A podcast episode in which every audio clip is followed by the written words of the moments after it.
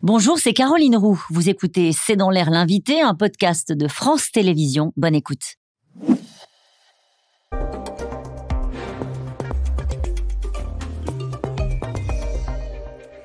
Bonsoir à toutes et à tous. C'est dans l'air l'invité. Je reçois ce soir Maître Emmanuel Pierra. Bonsoir. Bonsoir. Vous êtes avocat, vous êtes aussi romancier, euh, éditeur, essayiste, et vous avez défendu entre autres Michel Houellebecq, Denis Baupin. Vous venez de publier Quand les avocats font, font l'histoire de l'Antiquité à nos jours aux éditions Albin Michel. Je voudrais commencer cette interview avec ce qu'on pourrait appeler le fait du jour. Parfois, la justice se trompe, parfois les témoignages sont faux.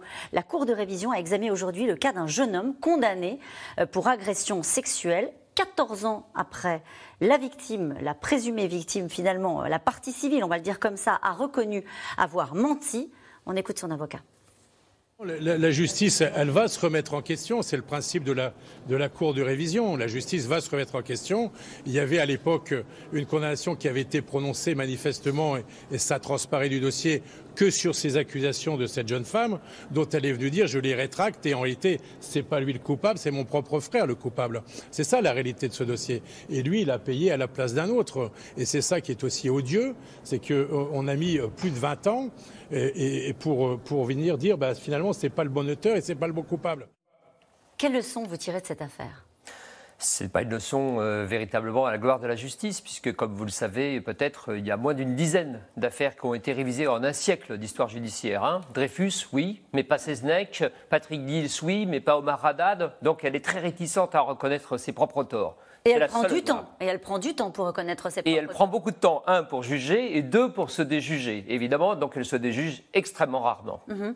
euh, 20 ans, euh, c'est ça, entre 2017 et 2022, qu'est-ce qui s'est passé entre le moment où elle dit euh, j'ai pas dit la vérité et cette journée-là Qu'est-ce qui se passe? D'abord, c'est des affaires parole contre parole. Hein. C'est une accusation de viol, c'est extrêmement grave, mais il n'y a que deux personnes qui peuvent en parler. Celui qui est présumé on va dire l'avoir fait, et puis celle qui est présumée être victime. Et puis ensuite, c'est souvent donc, il a fallu, dans les affaires sûr, de violence Bien sûr, c'est pour ça que c'est extrêmement difficile de juger ces affaires et de les défendre aussi. Et donc, euh, il a fallu ensuite euh, confronter sa parole, vérifier si elle ne mentait pas une seconde fois, et puis après, il a fallu le trouver lui, et c'est là que la justice n'a pas été formidable, parce qu'elle s'est trompée d'adresse. Elle était capable de le trouver quand il fallait l'arrêter, mais pas de le trouver quand il s'agissait de lui dire que finalement, elle allait être innocentée. Des affaires de violence sexuelle, il y en a beaucoup, tout simplement parce qu'aujourd'hui, la parole des femmes s'est libérée. Donc, dans ce contexte-là, on est dans un contexte très particulier. Je rappelle que vous, dans l'affaire Baupin, vous avez obtenu un classement euh, sans suite car les faits étaient prescrits. Et puis, vous avez été très critiqué parce que vous avez attaqué des médias, euh, notamment Mediapart, pour diffamation. Pourquoi est-ce que vous avez choisi de le faire? C'était pour le défendre lui ou c'était pour au fond, donner la leçon aux médias d'une certaine manière. Aussi pour rectifier, par exemple, parce que Denis Baupin, les faits n'ont pas été classés sans suite uniquement parce qu'ils étaient prescrits, mais aussi parce qu'il n'y avait pas de preuves, parce que certaines accusations ne tenaient pas. Donc ce n'est pas la prescription qui m'a permis de gagner et d'obtenir le classement sans suite. C'est un travail de défense et les faits. Hein. Les faits sont têtus, mais ce sont les faits, comme on disait ouais. euh, au barreau euh, il y a encore quelques années. Donc voilà, et après, eh bien, malgré tout, quand euh, l'honneur et la vie d'un homme ont été bafoués et jetés par terre, il faut tenter d'essayer de le rattraper, d'essayer de remonter en quelque sorte, et c'est difficile. Mais parce, parce que là, il y avait une grosse pression médiatique. Bien voilà sûr. où je voulais en venir. Aujourd'hui, vous faites ce métier-là, dans ce contexte-là, avec une pression médiatique énorme, parce qu'il s'agit aujourd'hui d'affaires qui sont très suivies, très relayées. On plaide à la fois devant les juges, et puis on plaide devant les médias, et on plaide sur les réseaux sociaux. Parce que c'est difficile aujourd'hui de penser que les juges ne sont pas, on va dire, au courant de ce que se dit la population, de ce qui se dit sur Twitter, sur Facebook, ailleurs. Et puis aussi, il faut convaincre l'opinion publique, parce que les juges sont humains, parce qu'une salle d'audience, on sent les gens vibrer et qu'on voit s'il y a une approbation ou une réprobation. Donc il faut convaincre des magistrats professionnels en droit, mais il faut convaincre aussi que leur justice va être acceptée et comprise et pour ça, il faut travailler, pardonnez-moi, avec des journalistes. Il faut Et parler vous, aux réseaux vous le déplorez ou pas Est-ce que faut... vous considérez que c'est une dérive de la justice Vous citez dans votre livre Jacques Vergès, hein, le concept du procès médiatique s'impose désormais pour les grandes affaires. S'il en existe un inventeur, c'est probablement Jacques Vergès. C'est une dérive quand il s'agit de faire un lynchage médiatique. Quand le tribunal des tweets condamne quelqu'un avant qu'il ne soit jugé. En revanche, c'est un levier important, comme l'utilisait Jacques Vergès, ou même d'autres, hein, Gisèle Halimi, de grands avocats et de grandes avocates ont utilisé la presse ou on va dire l'équivalent, les ancêtres des réseaux sociaux, pour faire connaître leur cause et l'importance qu'il y avait à un combat d'avancée des droits. C'est l'envers de la médaille. Évidemment. Mais qu'aujourd'hui, le problème, c'est que vous êtes condamné en moins de 5 secondes sur un réseau social, alors que la justice, elle doit prendre un peu de temps, même si elle en prend souvent beaucoup trop. Et qu'est-ce que ça change dans votre matière, manière de faire votre métier? Justement cette, cette connaissance-là, de savoir qu'on peut être euh, condamné sur les réseaux bah, sociaux La difficulté, c'est que vous gagnez devant un tribunal euh, deux ans ou trois ans plus tard, et puis entre-temps, bah, plus personne euh, ne publie, à ce moment-là, pardon, plus personne ne publie la bonne nouvelle, mais vous avez sur Google, à votre avis, et sur Twitter et sur tous les réseaux sociaux, la trace de votre mise en examen, de votre garde à vue et de votre supposée culpabilité. Et le jour où vous êtes innocenté, eh bien, on va dire qu'il y a très peu, il n'y a même pas une brève ou un tweet. Sur les violences sexuelles, un dernier mot. Est-ce que vous pensez qu'il faut une juridiction spécialisée, un traitement judiciaire spécifique pour traiter ces affaires de violences sexuelles, comme il peut y avoir un traitement spécifique quand il s'agit des mineurs? Non, c'est la proposition d'Isabelle Robe, que c'est une femme que j'aime beaucoup et que j'estime énormément, qui a énormément travaillé sur ce sujet, mais elle a tellement bien travaillé que finalement, elle doit se rendre compte que dans les commissariats de police, dans les gendarmeries, en justice aujourd'hui, on a fait beaucoup, beaucoup d'efforts. Vous allez dans un commissariat aujourd'hui, il y a des affiches partout sur les violences faites aux femmes, sur les violences conjugales. Il y a une prise en charge extrêmement rapide. Moi, je le vis au quotidien comme avocat hein, de gens, de femmes ou d'hommes accusés ou accusateurs, entre guillemets. Et je vois qu'on a une révolution véritablement qui s'est euh, installée. Mais elle regarde, un chiffre, hein, elle regarde un chiffre, 0,6% des viols déclarés ont fait l'objet d'une condamnation, c'est ça? Bah, Attendez, ensuite, c'est pas parce qu'il y a eu, pardonnez-moi, des faits ou des faits supposés qu'on a nécessairement les preuves ou la possibilité de condamner. Il faut quand même être réaliste. Encore une fois, c'est parole contre parole. Ce sont des affaires très difficiles à juger.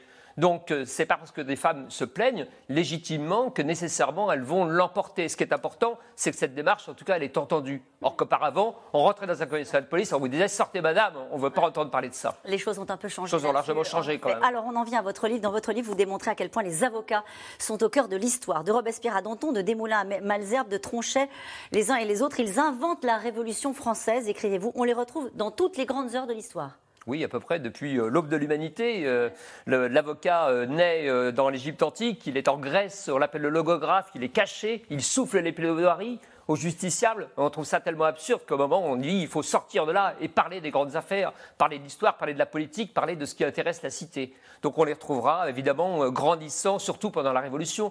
Danton, on peut aussi ajouter, qui a le malheur de vouloir se défendre lui-même comme avocat et puis qui en perd la tête, si je puis me permettre, dans tous les sens du terme. Dans tous les sens du terme. Parfois, certains ont fait l'histoire, mais ne sont pas forcément entrés euh, dans l'histoire. Je, pense aux gens qui nous regardent ce soir, peut-être les connaissent-ils, je ne les connaissais pas. Claude-François Chauveau, Lagarde, et Guillaume-Alexandre Tronçon du Coudray. Bien sûr, ce sont vous les, connaissez, vous, naturellement.